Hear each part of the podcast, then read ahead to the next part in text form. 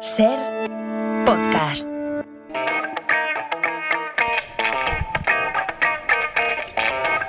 4 y 36, 3 y 36 en Canarias. Félix Martín, fiscal, a quien ya hemos saludado porque hoy además ha venido, está aquí presencialmente en los estudios de, Radio Madrid, de la cadena SER.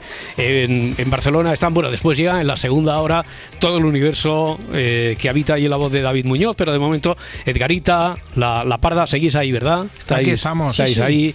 Eh, en realidad, a ver, en realidad no, pero una de las excusas que hemos tenido mm, Félix y yo para hablar de su tema favorito, porque además profesionalmente mm, quiero decir, es fiscal, pero eh, en, la, en, el ámbito en el que se mueve últimamente, eh, su parcela tiene mucho que ver con, con, eso, porque nuestro fiscal tiene ese oficio concreto, eh, hace gala de ello, es ser fiscal del Servicio de Jurado de Barcelona. es así, ¿no?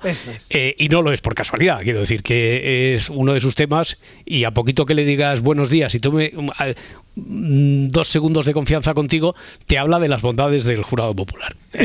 Y ya ha dado buena cuenta de, ello aquí. Y Edgarita digo que hace no tanto, durante este curso también preguntó sobre el jurado y han sido muchos, muchos, muchos oyentes. Bueno, ha habido diferentes razones.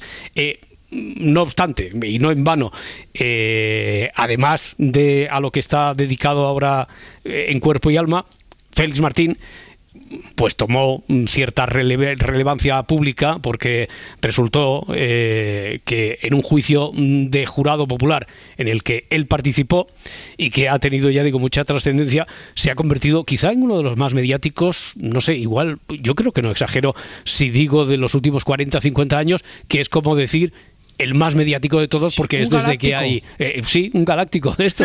Es, el más mediático de todos no puede ser. de los que conocemos aquí en nuestro país puede ser eh, mm. puede ser por la conjunción de mm. factores no hombre que, que, se haya hecho una eh, varias series de true crime que se le haya dedicado el tiempo que se le sigue dedicando los medios que se haya hecho una serie de ficción todo eso además muy recientemente del programa de referencia de true crime que es Crimes crímenes que dedique toda una temporada cuatro capítulos es evidentemente el caso más, más mediático. Pero mm, quizá nos faltaba algo. Quizá eh, nos faltaba el testimonio, algo que a mí ni se me había pasado por la cabeza porque pensaba que esto, esto que vamos a hacer esta madrugada me parecía que era imposible. Feliz, que alguien que ha estado en un jurado popular que pudiera hablar y que pudiera hablar de ello hasta donde se le permite hablar de ello. Y ahora nos escucha Sergi. Sergi, ¿qué tal? ¿Cómo estás? Buenas noches o buenos días para ti. Bueno, buenas noches, buenos días, aún sé. Oye, en, primer lugar, te queremos agradecer eh, muchísimo que que te hayas despertado a esta hora para, para atendernos.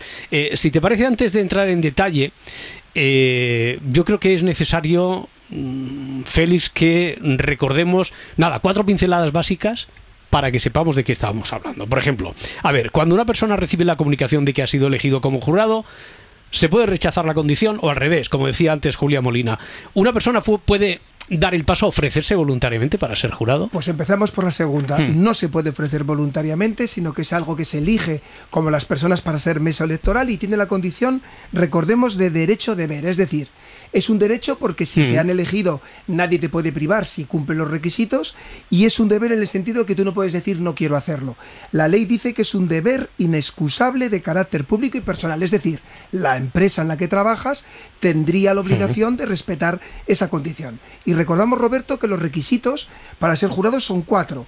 Ser español mayor de edad, encontrarse en el pleno ejercicio de los derechos políticos, saber leer y escribir, no son cinco, ahora me doy cuenta que son cinco, ser vecino de cualquiera de los municipios de la provincia en que el delito se ha cometido y no tener ninguna causa de impedimento físico, psíquico, sensorial para el desempeño de la función de jurado. Eh, recuerdo, Félix, a ver, recuerdo, y porque también tengo aquí una, una chuleta, eh, porque si no, a tanto no me llega la, la, memoria, que yo no he hecho esas oposiciones. Por cierto, hablando de oposiciones, Ana, Paula y Ana, que son compañeras tuyas que de la carrera, no sé si llegaron a ser alumnas tuyas. No, no, llegaron a ser alumnas mías. Pero que son, son eh, ¿qué te gusta a ti decir? ¿Fiscal o fiscala cuando es...? Fiscal. Fiscal, que son fiscal también y que, y que nos han dicho, sabemos de buena tinta, que, que escuchan, que te escuchan a ti con devoción porque y a ti, va, y a que, ti. que te escuchan a ti con devoción porque aunque no les dieras clase, pues siguen eh, tu maestría aquí cada, cada semana. Bueno, que recuerdo que nos explicaste en otro programa eh, que los candidatos a jurado,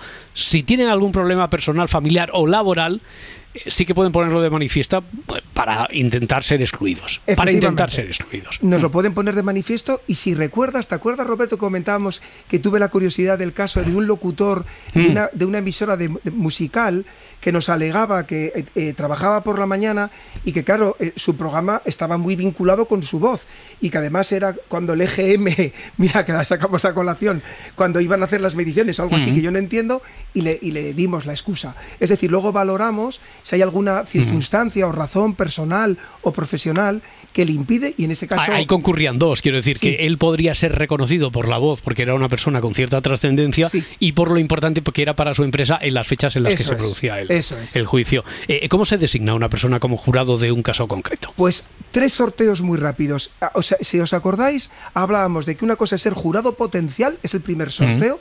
Se elige por una fórmula matemática a los jurados potenciales, por ejemplo, para la provincia de Madrid durante los dos próximos años. Primer sorteo. Y luego, para un caso concreto, para un caso de asesinato, se hacen otros dos sorteos. 30 días antes del juicio se eligen a 36 personas.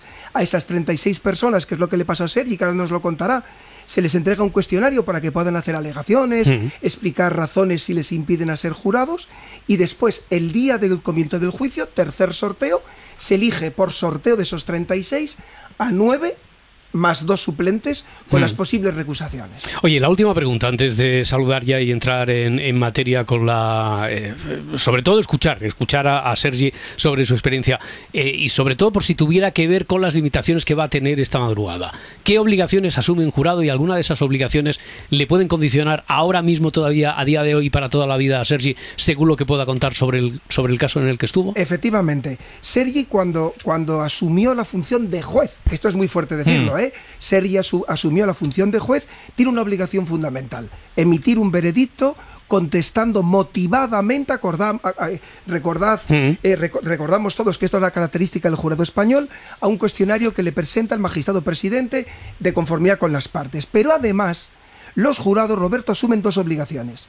Primera, tienen la obligación de votar sobre todos los extremos del veredicto. Es decir, una persona no puede abstenerse, decir, sobre esto no voto. Hasta tal punto que si se niega reiteradamente es un delito penal. Imagínate. Y en segundo lugar, tiene la obligación de guardar secretos sobre su deliberación, obligación que se extiende aunque el jurado esté ya disuelto.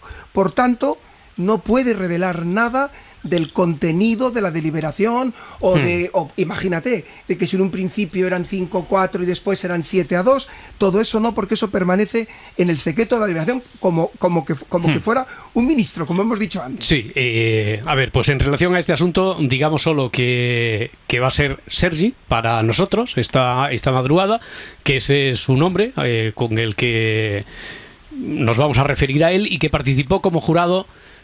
Solo podríamos decir que eh, fue en un caso de un delito contra la vida. Eso ¿no? es. Ya está. Eso es. Sergi, cuánta responsabilidad, ¿no?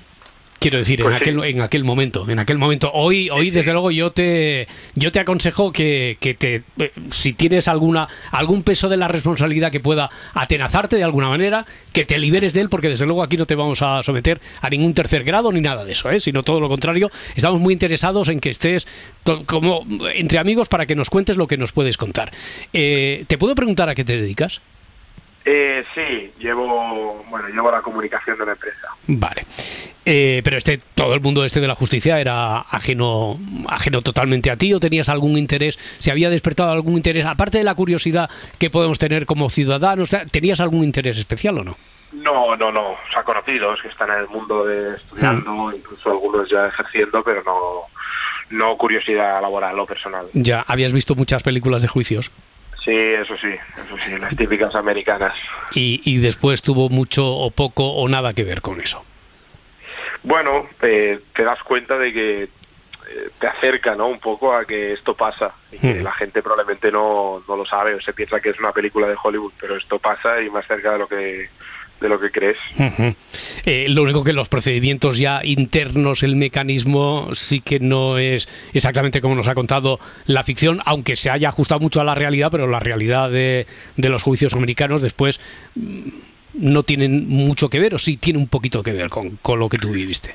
No, sí, sí que tiene que ver. Lo que pasa que obviamente en las películas eh, americanas, pues bueno, en las películas en general eh, te dan la visión, ¿no? Desde el punto de del acusado, de la, de la víctima en este caso, o de, o de, bueno, de la, de la familia de, de la víctima en general, pero que la realidad es que hay otros puntos de vista, desde el punto de vista del magistrado presidente, a incluso a, a, del jurado, eh, incluso también hay una visión muy interesante de, la, del punto de vista de, de del abogado, del fiscal, ¿no? Entonces, hmm. esto está bien conocerlo desde el otro punto de vista. Claro, claro, mucho más detallado que no lo que trasciende solo, eh, a lo mejor incluso de un caso muy mediático del que nos hagamos eco aquí en, los medios. Oye, ¿cómo te enteraste? ¿Tú recuerdas exactamente cómo te enteraste de que, de que ibas a ser jurado? Sí, eh, bueno, yo, yo, en ese momento... Eh, estaba trabajando y recibí una carta en casa de mis padres, porque estaba yo ahí eh, empadronado. Entonces, eh, claro, mi madre lo primero que hizo fue llamarme a decir, oye, tengo hmm. una carta aquí de, de, digamos, de los juzgados de la, de la población donde vivo. ¿Y, tú, y, yo, y, te asustaste en ese momento porque no sabías, no sabías para qué era? O... Yo dije, me acaba de caer una multa o algo así bastante grave como para que me vengan a enviar una cartita de que tengo que ir al, juzgado. Eso fue en primera instancia, digamos, como, como ha comentado antes Félix, el primer sorteo, ¿no? Mm. Entonces yo fui a recoger eh, esa carta a los juzgados de mi población y ahí me...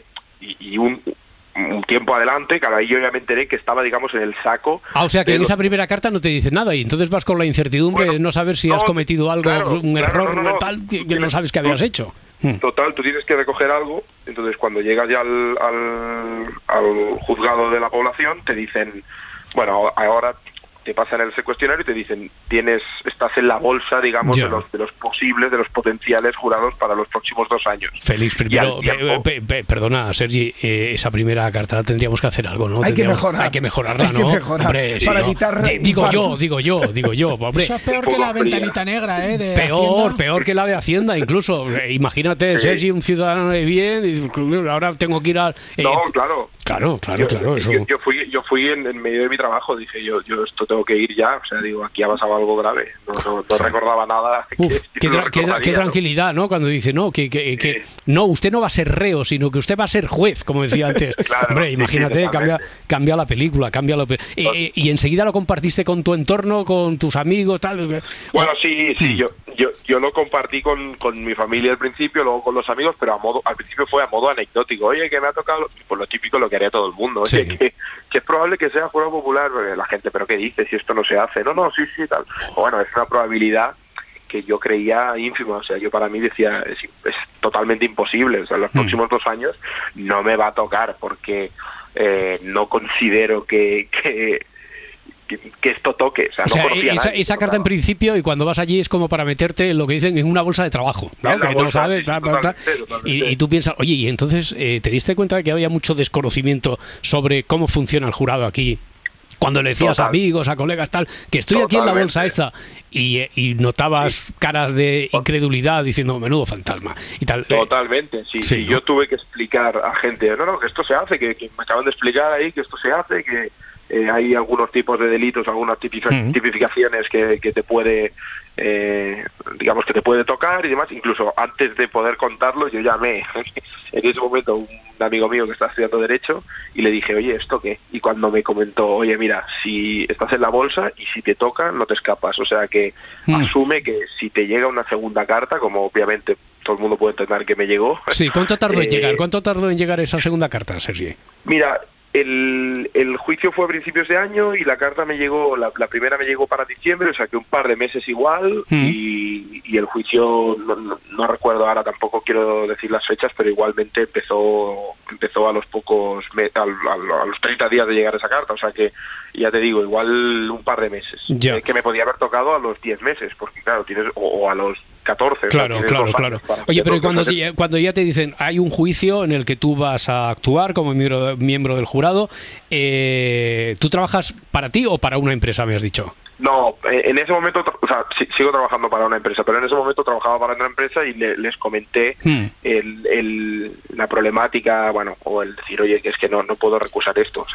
¿Alucinaban ellos también o ya tenían experiencia? ¿Ya se habían encontrado? No, no, no, no, no, alucinaron. de hecho, tuvieron, buscamos los dos juntos el, mira, eh, es posible que la empresa dé, digamos, como la, la, baja, que no sé si es una baja como tal, pero que, que, que la empresa ceda las horas y sí, sí, totalmente, como decía Félix, las empresas tienen que, que ceder a, esto, porque es como si te toca mesa electoral. Sí, ya, ya, ya, ya, ya, ya. Eh, lo único que lo de la mesa electoral se tiene asumido por parte de la empresa, porque evidentemente se sabe que cada cierto tiempo, aquí en España tenemos como cierta tendencia mm. y es muy frecuente que se convoquen elecciones y eso, pero claro, esto del jurado pues no le cae a, todo el mundo. Estamos aprendiendo muchísimo con un testimonio práctico, no sé qué te parecía, bueno, claro, tú es el pan tuyo de cada día, Félix, pero eh, Edgar, Parda, yo creo que estamos aprendiendo eh, casi tanto como lo que aprendimos con la clase teórica de, Félix, ¿no? Yo, no sé si a Sergi también le habrá tocado ser mesa electoral. ¿Te, tienes, te tocan este tipo de cosas? ¿Tienes suerte? No, no, de momento no. no, todo, Lo que me toca, todo lo que me toca es negativo de momento, pero la, la, mesa no. La mesa no, no, no desesperes, que todo llega. ya, ya. Eh, oye, cuando se fue acercando la fecha del juicio, ¿cómo lo viviste? ¿Había incertidumbre, nerviosismo? Expectación, miedo, ¿cómo lo vivías? Mira, me, pasó algo que cuando ya se fue acercando, claro, yo sabía que había la posibilidad de que no me tocara, eh, porque claro, desde el segundo sorteo, que ahora, estaríamos en el segundo sorteo, hasta el sorteo final, digamos, que es cuando tú estás en la bolsa de los 36 posibles a los 11 finales, que serían los 9 titulares y los dos suplentes, tú no, tú no crees, yo por lo menos, yo creía que no, yo digo, es, es totalmente imposible, o sea, a mí que me va, yo, yo me, me menospreciaba un poco diciendo, a mí qué me van a poner ahí. si fuera la lotería seguro que no me tocaba, pero esto al final, mira, ibas, ibas pasando por todos los embudos. Oye, he visto un gesto muy gráfico de, de la parda cuando habló de lo, mm. del sorteo, porque... Sí, un poco el bombo C, ¿no? De la Champions. Eso es, como si fuera el sorteo de la Eurocopa, de la Champions, el sorteo de la lotería de Navidad. ¿Esto se hace de manera informática o se, o se, o se hace por el método de insaculación? que es sacar bolas de un saquito. Papelitos. Papelito. en Barcelona, por ejemplo, la, letrada de la Administración de Justicia, la oficina del jurado, va sacando papelitos y va diciendo candidato número 15. Hay tecnología punta, ¿no? Sí, sí. Oye, pues tiene su, tiene su belleza, chicos. Claro. Ese ritualismo tiene su belleza. Porque si no, parece que lo dejas en manos de eh, el algoritmo de, de una máquina y deshumaniza un poquito el proceso, ¿no? Deshumaniza. ¿Me permites que le, le Por favor, si te estoy diciendo, pregúntale tú lo que quieras. Y, es más, tú sabes lo que hay que preguntarle, Félix, sí. Sergi, oye, que no te saludan, muchas gracias eh, por estar ahí. Eh, mira, me, tengo una duda. Eh, tú cuando, o sea, cuando vas ya el primer día del juicio, esto es lo típico de voy a hacer determinadas contestaciones para que me elijan o no me elijan. Ah, Esta leyenda urbana, cuéntanos un poco en tu caso. Mira, yo recuerdo, porque claro, no fui el primero que entró, digamos, a esas entrevistas. Eh, yo recuerdo que la gente iba entrando eh, y sí que alguno decía, mira, pues yo no creo que me cojan porque voy a ser, o sea, porque soy de la ciudad donde pasó el, caso, ¿no? O, o conocía a alguien que conocía a alguien que por lo tanto no me van a coger. Eh, otra gente que decía, yo es que no puedo no me pueden coger porque soy autónomo y no, mm. no puedo perderme X días de mi vida eh, en ir a un juicio y por lo tanto voy a decir que eh, voy a cambiar mi, mi personalidad y voy a decir que eh, que fui yo. Pues, no, pero, pero hay, hay, tácticas, como se ve en, las películas, incluso en algunas comedias, de decir, no, yo voy a decir que es que odio a los negros. Y como resulta que. Eh, literalmente, literalmente la gente decía, yo voy a tomar una actitud racista, yo voy a tomar una actitud eh, xenófoba, homófoba, yo voy a cambiar un poco mi manera de ser para que vean que estoy totalmente en contra de la persona acusada hmm. y que de primeras, pues por lo menos la la defensa en este caso me pueda recusar. Entonces, yo recuerdo que mucha gente tomaba esas esas características que realmente las adoptas. Pero, ¿es verdad que tú buscaste cómo hackearse de ser jurado en Google?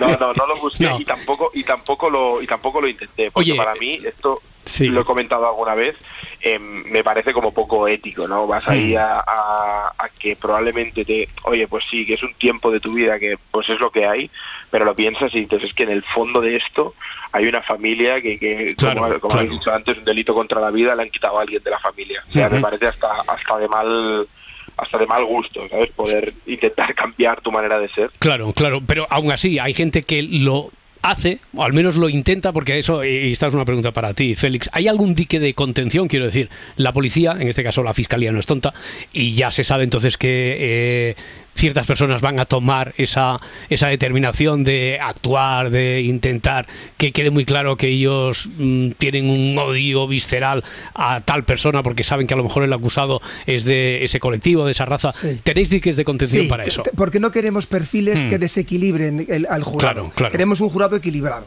Mm, Ya.